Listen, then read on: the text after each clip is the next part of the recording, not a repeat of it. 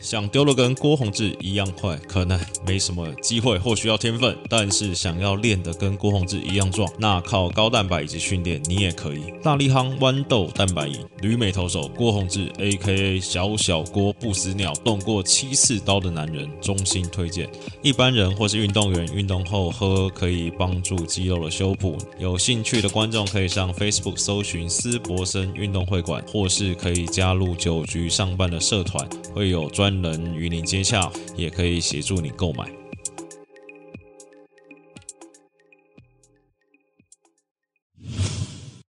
欢迎收听九居上半，我是主持人麦克，在我对面的依旧是天天梗、天天胖、名球平民侦探，最近非常非常忙，用他忠厚老实又诚恳的声音陪伴大家看每一场美职季后赛的耿博轩。Hello，大家好。国庆日你最近是不是都很忙？要不要先跟观众朋友分享一下？最近季后赛打得如火如荼啊！我觉得每一场都很精彩啦。嗯，尤其今天大家才看到这个红袜队最终是以再见全垒打啊。嗯，这个跟比赛说再见。对，而且红袜感觉已经很久没有这么猛了。哇，是哎，现在哎，二比一红袜是领先光芒。对啊，所以哇，这个其实赛前我是相当看好，嗯，的光芒有机会挤进到世界大赛。嗯，对，结果你又开始了这个算嗨嗨化的人生。是，好了，节目一开始，我要先，我们要先郑重跟乐天桃园道歉一下。我们被观众热情网友指正说，自从我们两个上了棒球原声带之后，乐天已经七连不胜了。你要不要先跟你的母队道歉一下？啊，对不起，对不起，对不起。哎，真的没料到，我们两个 是我们两个代赛人家，真的。哎，那网友跟我讲的时候，我也吓一跳，我说：“哎，我靠！一看一看，哎，真的。”哎，好了，顺势聊一下乐天啊，因为其实乐天算是上礼拜中职大家最瞩目的新闻啊。那我们一个一个慢慢来好了。第一个聊一下耿胖最喜欢的陈冠宇选手啊，因为在上一集的节目中。其实耿胖有建议说，哎，其实陈冠宇这个状况是不是应该让他去中继调整一下？结果可能这个曾豪居龙猫总教练可能在赛前有听到这个我们节目一讲完，节目一上线，当天晚上新闻就说，哦，他可能要调去中继调整。结果上来上礼拜中继了两场，内容好像也不是太理想。对，尤其第一场面要中心，呃，最终又是失掉四分的一个表现。第三场稍微好一点点，不过。我觉得整个呃投球的整个内容哦，我觉得还是没有改变太多。我觉得陈冠宇这边还是有的时候投的太闪躲了一点哦，尤其近期你看他连续四场比赛这种呃保送的一个次数都是这种三次啊两次啊比较频繁一点。那尤其整个用球数也都是呃使用的比较多一点。你看这种一局的投球可能要三十六球，二点二局可能要四十几球。这都是陈冠宇近几场比赛比较基本的一个状况，所以我觉得还是要对于他呃的这种球路甚至球威更有自信，甚至赶快的去呃适时的调整哦。那呃就是说，我觉得抢好球的这一个动作可能要再更明显一点。哎，以你这样子看，你觉得他中职，我们以最近几场来看哈？他在中职跟他在日本的投球，不管是形态上或策略上，你觉得有不一样吗？我就说，因为以往他感觉起来比较像这种一个局数或者单个人次这种比较针对性的一个投球。那当然，日本他也打了七年左右的一个呃记录嘛。对，我相信多多少少他的整个对于球队的这些打者，甚至各对于各个球队的球员的熟悉度。呃，势必一定是比现在这些中华职棒其他呃四队的球员还要来得好，对，所以我觉得可能回来就是要在这一方面呃继续的去寻找解决的一个问题。嗯，然后因为陈冠宇转中继，然后所以啦，就是上礼拜龙猫总教练也让曾仁和就是生涯中职出先发登板，那其实投的内容呃，我觉得算。呃，普普通通啊，四点一局掉四分。那这个曾豪居总教练是说内容不差，其实变化球、卡特球都有到位。那你怎么看？这我我觉得其实真的内容并不差哦，尤其在前面两三局都呃，有一贯这个刚提到真人和投球的一个模式，无论他的这种单子曲球或者卡特球，甚至变速球，其实在面对到左右打都是相当的灵活。那当然是比较可惜，来到比赛中段三四局这边，呃，因为这种开局的这种失坏球，最终是失掉呃四分啊。不过里面有只有三分是他的一个自责分，所以所以我觉得真人和应该。这边呃，正好局总监还是会持续让他呃，在在这个先发的一个位置来做尝试，就可能还要，因为今天有新闻出来说，就是至少他下一次就是还是会以先发出赛那感觉应该是说这个礼拜的比赛，那陈冠宇还是会以这个中继后援为主，现在目前看起来是这样子了。对，那。那其实乐天呢，从十月到现在还没有赢过球，七七连不胜。那上个礼拜刚好又是刚好他四队各打一场，然后四队全输嘛，也是上之前好像富邦有发生过一次。那其实在这七场，其实打线暴力员打线还是蛮暴力，平均一场可以打五点七分啊。那只是这个投手 平均一场要掉八点五分，这个。曾豪局总监说：“这这个赚的不够花的感觉，尤其你看到这个整个乐天桃园的这团团队的一个防御率有四点七九，哇，也仅仅只有呃赢魏全龙队了，其他三队是都压在呃三点五以内左右，而且你看这种每局被上垒率啊，这乐天桃园是最高的一点五二，你想想看，每一局要有一点五个人次上垒哦，那你看最主要。”呃，明显的就是他们的四坏球一百一十七次，也是这个五队里面最多的。所以我觉得种种的这样的迹象啊，我相信无论在先发跟呃中继后援牛棚这边投手，觉得的确是发生了一些状况。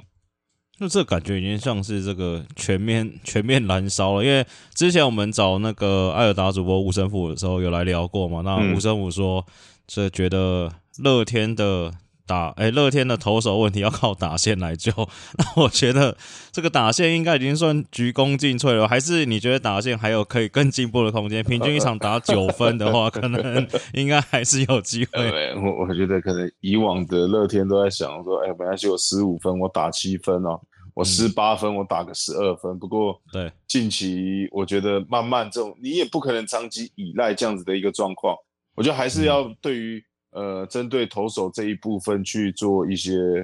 呃调整，甚至呃怎么样去往呃二军找寻可用之兵呢？对啊，因为其实我蛮，我其实乐天这样七连不胜，我有点意外，因为你说这个乐天靠打线这个事情，这也不是最近这一两年是可能已经靠了五六年嘛。对。那今年其实羊头，你说有离队或疫情关系，你觉得羊头是他们今年投手？表现的这么啊，要怎么样离谱的问题吗？你觉得问题主要在羊头身上吗？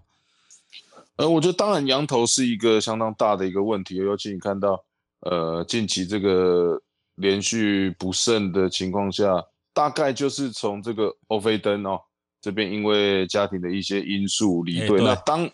当时去上节目的时候，他们还是联盟冠军呢，下半季冠军，对不对？对对，那当然。当时我们知道这欧菲登是跟豪进哦两个人的一个角色互换，那刚好也在这边觉得就是一个黄金交叉哦，一个顶替起这个先发的一个位置，那一个又是适时的在呃 closer 陈宇勋比较不稳的一个情况下，豪进是顶起呃这个可以说乐天桃园这边牛棚一个相当重要的一个位置。那近期你看到随着呃欧菲登的离队啊，好像开始。这个先发这边也只剩下这个霸凌爵士投的比较稳定，其他的包括要像这个黄子鹏啊，像张熙凯，对张熙凯两个开始也慢慢的出现一些状况。那牛棚后面的话，你说要把球交到豪进手上，呃，之前的这几个投手，对，好像也你看，呃，赖师傅来到乐天，可以说今年哇下半季整个是大爆发。走中啊，走 大爆发。你说 ERA 大爆发，暴走就对，就是整个整个状况是呃没有像之前来的这么好。而且你看，你也可以发觉到，其实他在下半季甚至上半季尾声在投球的时候，慢慢的身体上也有出现了一些警讯哦。对，你看常常呃投到一半，可能许明杰投球就要提前把他换下场。对，所以最后你看现在也必须呃让他再到二军来做一个调整。对，因为其实有网友整理了一下，就是乐天投手的状况嘛，就是说乐天不管是刚才耿胖讲的防御率，或是每局被上垒率，其实从他们的先发投手呃吃的局数，甚至可能已经跟魏全龙差不多，就大概他们大概吃了四百五十局左右。那你说第一名的统一富邦，前面的统一富邦或是中信，大概都是五百一、五百二十局。这种算是骨牌效应吗？就你先发撑不住，然后又烧中继，然后烧完中继又烧到后援，这是算连续的几把火。以你这样看，你会觉得是这种状况吗？啊，当然了，就是说原先这些呃牛棚都是比较呃稳定的一个初赛的一个情况。那当然，你先发吃不掉局数，一定是往牛棚这边堆嘛。对。那有的时候可能又不是，你又不可能每天都叫豪进，哇，像这样子连续八场 十场。的一个初赛啊，中间总会有一些人衔接上来，不过感觉起来衔接的这些人在第一时间这边还没有找到比较呃，我觉得适适合的人选呐。那当然可以看到近期陈雨欣也算是呃伤愈归队，不过呃这这一两场比赛也还没有找回他以往的身手。对，再就朱俊祥看到自己其实呃无论上下半季啊，其实他也在。呃，桃园这边的一个牛棚算是扮演比较重要的一个角色。像我就觉得，我我有个感觉，就是说，为什么就是大家会感觉，哎，乐天好像一出状况，或者说几乎可能每一场比赛就会用到那好，我们叫牛棚三本柱，好，就是陈宇勋、赖师傅跟郝进。我觉得，我觉得有个潜在的因素，你知道什么吗？为什么？就是他们打线太猛，就是不管落后几分都可以打到很接近，好像有希望的样子。就像是，譬如说富邦，你输个四分五分，可能就是不要说败战组，就是正常人就上来投，就他每一场都可以打线，都会让你觉得，哎，好像有机会的感觉。对，就是反正无论输赢，输或赢五分内啊，都需要他们五分。五分你又不太敢派别人投，对，又怕五分又被搞砸，嗯，所以还是这三个啊。对啊，输五分又觉对啊，又觉得有机会，所以还是他们。会不会觉得这是他们很很可怜的地方？因为打线我觉得的问题。对，我觉得这也越操越累了。尤其近期看到，我觉得一支球队要强哦，怎么样去运作你的牛棚，我觉得绝对是呃相当重要的一门学问。无论我们看到呃近期的，尤其现在近期大联盟的一个。呃，季后赛嘛，你看到这个像旧金山巨人队，嗯，今年可以打得这么好，牛棚。哦，光芒队今年打出这样子的成绩，也是因为牛棚的一个强大，对啊，那有些先发投手你根本不知道他是谁，不过他们还是有这么好的表现，总是可以找到这些人，所以我觉得呃，乐天也是，我觉得可能要更加的积极哦，就说你不用去太在意说以往这个人是谁。一定要谁才有办法压制这个能力？你先去找谁有这样子的呃实力或者球威，再把他调上来尝试看看。就是先看内容，不要先看名字啦，对不对？对，我觉得有时候你对很多人可很多教练可能呃，就说信赖度啦，可能对于说某位选手的信赖度特别高，不过往往忽略掉可能呃近期他的状况不是这么好，不过有时候把他硬推推派上去，反而效果也不好。好，我们休息一下，待会再回来九局上半。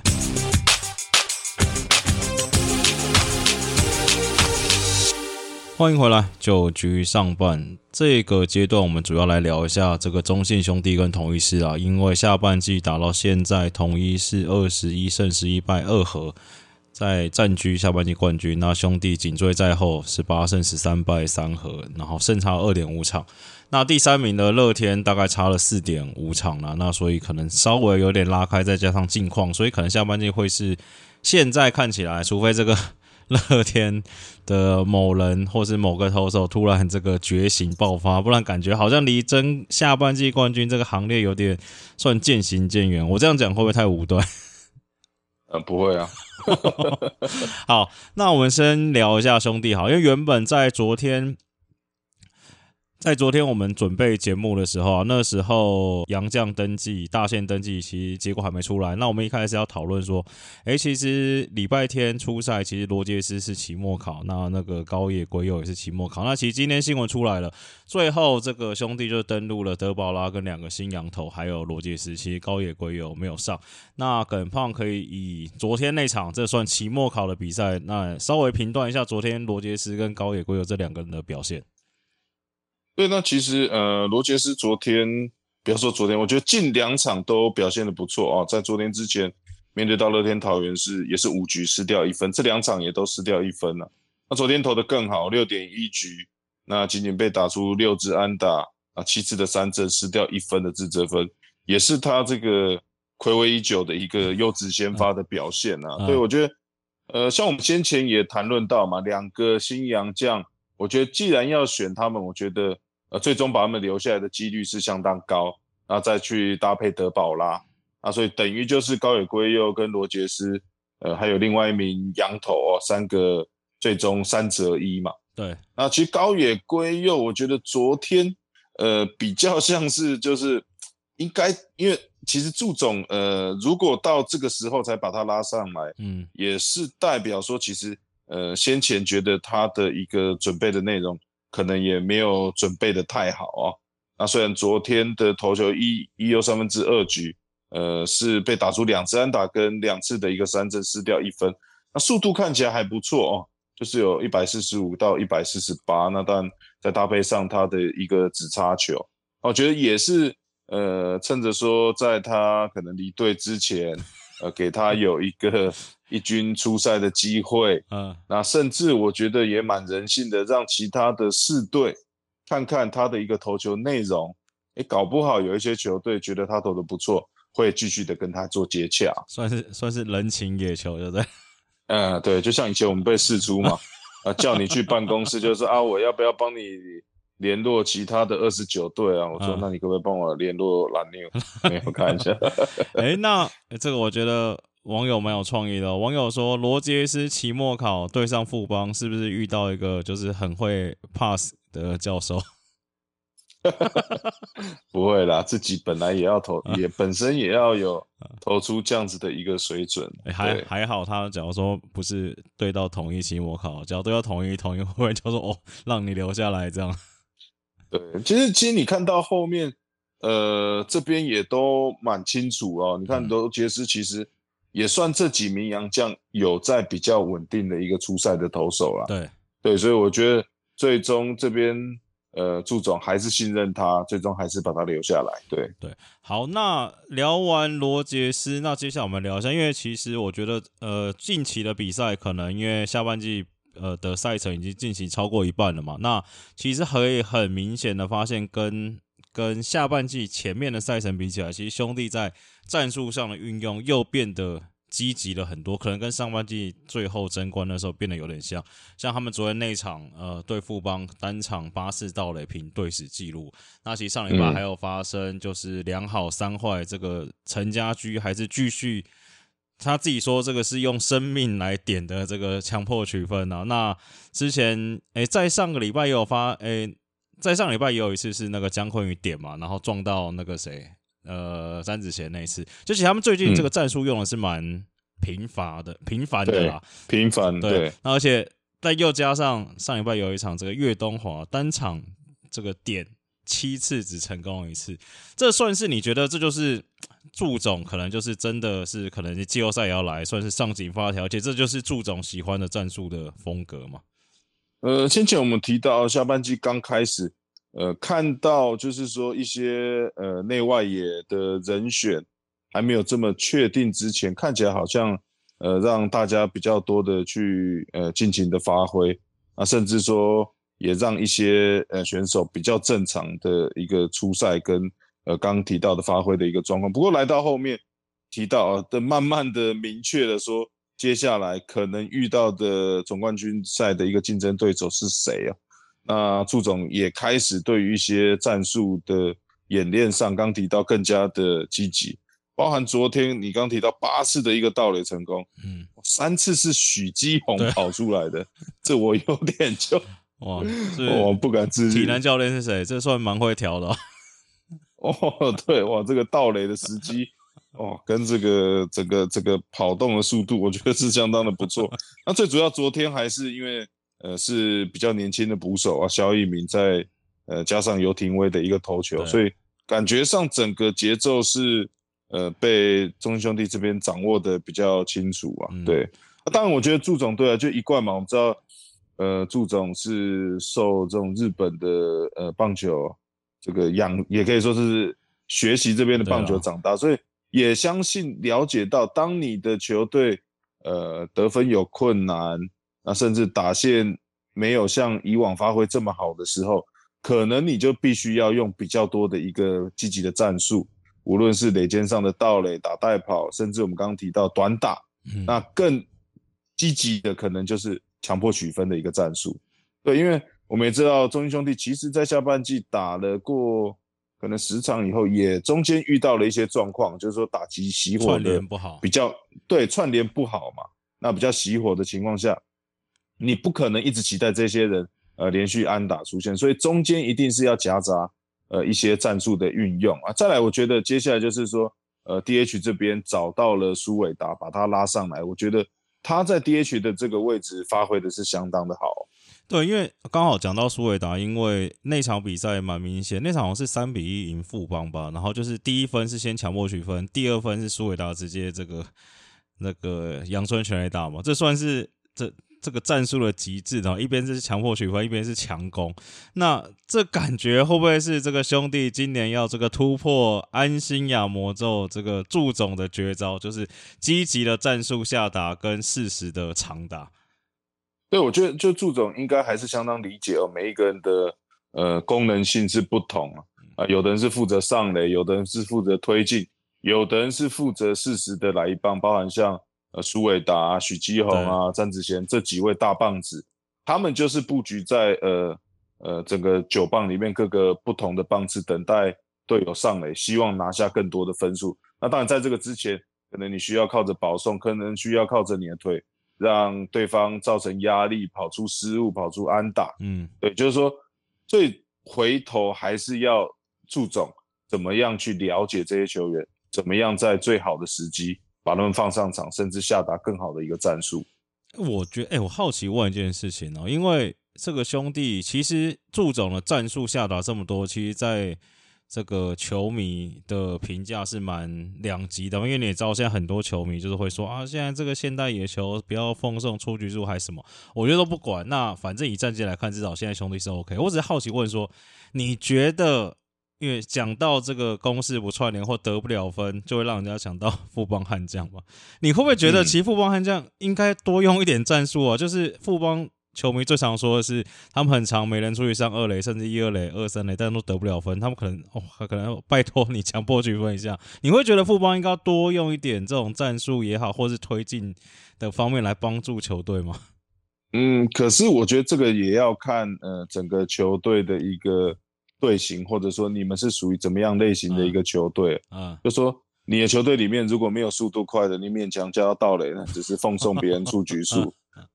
对我诸如此类的，对，所以所以有的时候，很多时候这个可能是呃从选秀养成，然后开始再到你的一个队形啊，甚至洪一中总监这些年，我相信在选秀中，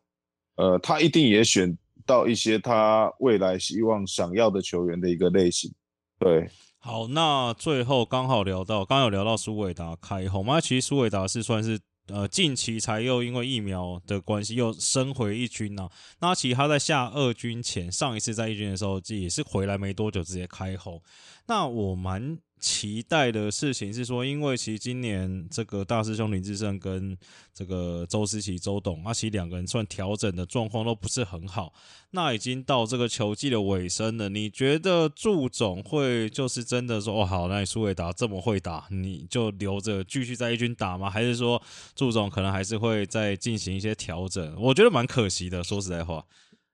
嗯，我我觉得到这边了，应该就会把苏伟达留在一军哦。嗯，毕竟你看到八九呃九月份、十月份，他也都各有打出全垒打，而且打击率其实都可以维持在两成七以上哦。那但我们知道他因为也是受限在守备位置的一个状况，大多还是要以这种 DH 的一个出赛。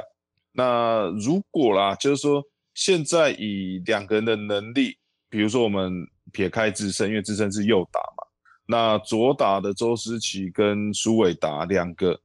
呃，就是说比赛在到了后半段，无论是先发或者代打，就是说看看你会比较期待谁打出全垒打。对我觉得这个可能就是。祝总要去思考的一个问题，因为就是说刚提到的功能性嘛，对你代打，你就是希望长打的出现，那甚至你先摆在先发的位置，也是希望呃可以创造出这样子比较大的一个压力。所以以现在近期的状况看起来，好像苏伟达的呃长打率甚至长打能力可能会比呃石起今年的表现还要来得好。对，所以左打这一边，我觉得。应该是会留给呃苏伟达，那右打这边可能就可以考虑智胜了，嗯，毕竟智胜也是有经验，甚至呃长打能力也还算不错，对，所以说一左一右的话，两个如果没有先发，或者说呃因应这个对方的这个先发投手，呃左右手你可以去做比较平衡的一个安排，好。那最后就要来聊这个，现在下半季冠军统一啊。其实统一，我们刚才在这个对 round down 的时候，我跟耿胖讲说，其实统一真的蛮难蛮难聊的，就是 就是你就要看他们好像没什么新闻，然后诶好像也没谁表现的特别好，然后就默默的爬到这个冠军，而且这个胜率也是超过六成。然后我就仔细去查一查，最近谁表现的很好，就是第一个新闻就是说，呃，陈庸基。阿基斯打完疫苗之后，从九月十号回一军，这个状况非常火烫。跟胖，你怎么看这件事情？呃，我我我觉得，呃，功劳可能，呃，包含林元平总教练，包含高志刚，嗯，呃，首席教练嘛，那包含像刘玉成打击教练，我觉得这个这个呃，同一师就是一个年轻的一个教练团的球队。对，那在他建立在一个相相当信任他们球员之上啊，就是说。你很少听到同一师队的球员被冰，嗯，然后我们所谓被冰，就是说，呃，可能就是啊，就是下二军嘛，不然就是就是你就是把他丢到二军，反而同一师队这边是会不断的找寻适当的时机，那甚至去看到，哎，他们知道说，哎，他调整好了，嗯，随时就会把他调上来。尤其，呃，先前比较不稳定的，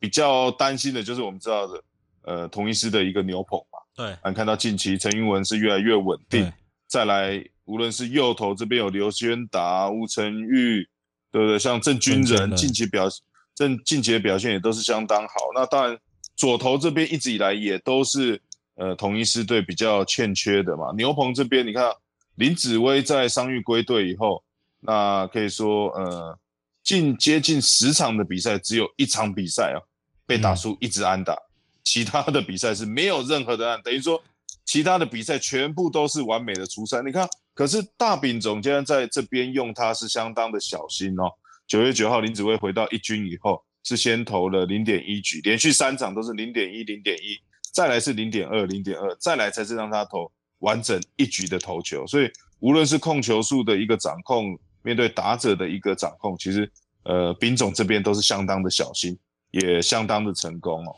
对，我觉得除了刚才耿胖讲，因为我觉得打线其实你真的看成绩，其实他们今年的打线就是那外野外野三帅，然后再加上林敬凯，然后再加上一些，譬如说，呃，他最近确实也真的是像耿胖讲，他也多让一些，譬如说陈冲宇陈忠廷两个，可能上半季大家对这也蛮多球迷对这两个蛮有意见，但其实。就像耿胖讲，他也是适时的给他们一些上场机会，但其实他们表现也都还不错。那再加上他们那几个羊头，就是已经就是算那种怎么讲，稳到靠背。就是你说你看到新闻，布雷克七局掉一分没失分，好像觉得哦，这好像蛮正常的。蒙威尔、菲利斯也越投越好，甚至我都觉得 他们巴能登陆到底会不会用啊？啊，对啊，那包含像刚打击的也提到，像吴杰瑞，对，那近期也是有守一垒，那打击也是。呃，都维持在相当稳定的一个情况啊。那刚提到投手，像还有包括像古林瑞阳，其实也都投的蛮稳啊。那最主要就是他们的羊头嘛，尤其同一师队去年，呃，能够拿到总冠军，最大的功劳还是在呃他们三名羊头。再来就是说，呃，他们的一个牛棚，他们比较没有分说一定是谁啊，谁是胜利组，或者说几分内一定要谁投啊，就是说。还是因应到说比较大数据，谁对于哪一名打者是更有压制能力，反而是推派这些选手上场。而且我觉得看了一下上上个礼拜的赛程呢，我觉得 其实上礼拜统一默默的度过了一个算魔鬼赛程啊。他们上礼拜拿了我看一下，一二三四胜四胜一败。然后五场比赛对的投手是江少庆、徐若曦、王维忠、林子玉跟曾仁和，这是大市场，大家都把 S 拿出来丢，统一狮子是没错，还好没遇到兄弟，遇到兄弟可能再加一个吕彦青或德保啦，但是他们战绩还是很好啊。对，因为本身他们的投手也不太失分嘛，所以等到你不稳的机会，反正他们就是先把呃分数守起来，一场比赛可能三分啊，最多五分，那打线只要适时的发挥，其实。呃，要追回来，甚至要赢球都不是太困难。好，哎，我们最后聊一下那个对徐若曦那场，其实那场蛮，我觉得蛮有趣的。就是第一局徐若曦就是这个红灯连发了，破一百五的，然后三振这样。然后赛后，然后第二局就被直接被打爆，直接被单局好像灌了四分还五分之类的。然后赛后新闻，这个兵总有说，第一局这看着徐若曦投完就觉得哇，压力拍爬。然后没想到第二局直接打爆，好像他说他在休息室感觉出徐若曦投球动作好像变了。这个是，可能你有看那一场，或者说你觉得徐若曦怎么会发生这种状况？呃，毕竟我觉得徐若曦还是呃比较年轻的选手啊。嗯，那其实他的球威我觉得都没有太大的问题。那我觉得可怕的是同一师这边打者，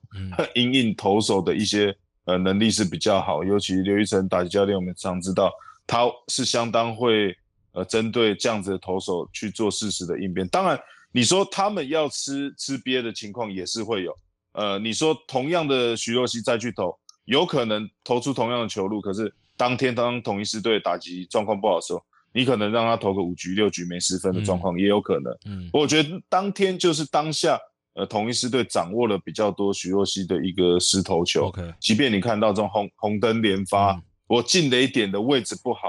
还是对于这些比较有经验的打者来讲，还是比较有利的。OK，好，那节目最后照惯例还是要持球对决一下。今天这两题，呃，还 OK，没有太犀利。第一题是，请问耿胖，你觉得林敬凯加姜昆宇会是未来中华队？这个二游的解答吗？我先帮他加一个前提啦，就你不要算那个美国的什么林子伟、张玉成这种。你觉得这是现阶段来的解答吗？哦，我会，我觉得会是啊，尤其国际赛，我们常看到，呃，我们好像往往都是在手背上面，呃，关键的时候发生的一些状况。不过这两位可能会让，呃，将来中华队总教练呃相当安心的，尤其手背范会不会互相撞到？啊，可能内也就守这两个就好了，其他其他去外野帮忙。对，那当然姜昆宇，我们知道，先撇开他打击嘛，守备绝对是中华职棒金手套等级的游击手。那呃，他的一个范围，他的一个稳定性，就是国际赛我们所需要的一个当家游击手的一个样子。那当然林敬凯同样的，你看到他打球的一个成熟度，尤其他在外野的一个英印统一师队。这么多的布阵，嗯，他还可以有这么好的范围，他应该是跟这么好的中职最会、最不能说最会、最爱布阵的那些手，我觉得，而且他站人的位置都很巧妙。对，那所以有时候你看常常，虽然他站在那个位置，可是有时候是打反向的，所以变得说他要跑很长的一个距离，呃，往无论是两边，甚至要曲前来处理这样子的球路。他都可以马上的呃做应变，所以我觉得手背方面没问题。那今年你看到他打击的又一个进化，呃，打了很多的二垒安打，甚至今年有三发的一个全垒打演出，打击也是相当的稳定。所以我觉得他会是相当可怕的一个选手，尤其也是我们呃中华队所需要攻攻守两边呃都是相当平均的一个好手。好，第二题就比较辛辣一点了，请问。这个乐天的投手跟富邦的打者谁比较难救？呃，短期之内我觉得可能会是乐天的投手啊，尤其你看到他们几个，呃，我们讲到的先前乐天这边主力的一个牛棚，现在看起来也算是正式的都都都也等于说瓦解了。就是说，以往我们看到在连霸时期的陈冠宇，加上可能先前离队林柏佑这些人一路的排下来，到现在已经几乎没有看到。所以为什么你看到乐天，呃，今年要在这 FA 这边很积的、很积极的，呃，去拿这个赖鸿成？嗯，我相信他们自己也有看到这样的问题。甚至呃，在去年的选秀第一轮，马上就是选一个大学的呃投手，这边也是希望啊，那包含今年又再去呃选了这个高院的邱俊威，呃投手的哇，你比我还了解邱俊威，我都知道你想要讲什么了。哦，对，这都是你可以看到，这都是他们一步一步近期呃希望去布局他们的牛棚。不过我觉得同样的就是说，投手之间真的是很难说。呃，你一时之间马上就可以去找到一个呃解答的方法，因为台湾比较不像说，呃，美国有这么多的一个交易，呃，像你现在遇到这样问题，你看到富邦哇，每一个无论是自主培训或者后后段轮次的，每一个人上来投的都投的下下叫。对啊，你搞不好要跟富邦说，哎，换个杨斌来，他说好，你把廖健富拿来。哦，他们可能，我觉得他们就是唯一的解答，可能就是两个去找到一个真正的平衡点嗯。先不要考虑到谁是亏，呃，谁是谁是赚的呃情况之下，我觉得是先去找寻到怎么样可以去平衡。现在一队是呃投高打低，一队是这个打高投低啊，对啊，对这样子的一个情况。哎，所以你不会觉得乐天，譬如说明年这个乐天爸、乐天富爸爸这个花钱直接不要说洗了，就是说去找三个很好的羊头，可能会不会又重新又回到之前的这种乐天的感觉？你还是你觉得这个难度还是蛮高的？我我觉得，即便三个先发很强，可是呃，最终关键还是在牛棚啊，对。一样嘛，如果你要像豪进一样把一个洋将放到牛棚，你还是必须损失一支先发的位置。那我们先前提到的，包含我觉得曾仁和跟陈冠宇这两个，他们无论是身手或者整个薪水的一个状况，也都算是准洋将的一个条件了。所以我觉得就是要看看这两位选手什么样可以时候可以给乐天稳定的一个表现。包含我觉得像陈冠宇。呃，刚提到赖鸿成下二军嘛，对你搞不好你在投长局数的时候，呃，表现没有这么理想，可能去塞到呃第七、第八局，呃这边比较针对性，对他比较有利的打者，先开始投起，慢慢的去建立他信心，搞不好会是一个好的方法。对，其实说实在话，刚刚没有聊到，我觉得上一场陈冠宇其实投前两局是安全下庄嘛。那我是不是很懂为什么要让他再上来丢？你懂我意思吗？呃，是，很常提啊，就是说这种情况，你可能让他见好就收，去建立一个比较好的信心。对对啊，好了，那其实今天节目也差不多到尾声。那喜欢我们节目的也帮我们去，不管你是用 Apple 还是用 Spotify，还是用 KKBox，都帮我们订阅，留下五星好评，也可以推荐你的好朋友听，有在关心中华职棒的。也可以推荐给你有在关心中华之棒的好朋友听，那帮助我们节目一起成长。那今天节目到这边，很感谢大家收听，我是主持人麦克，大家拜拜，拜拜。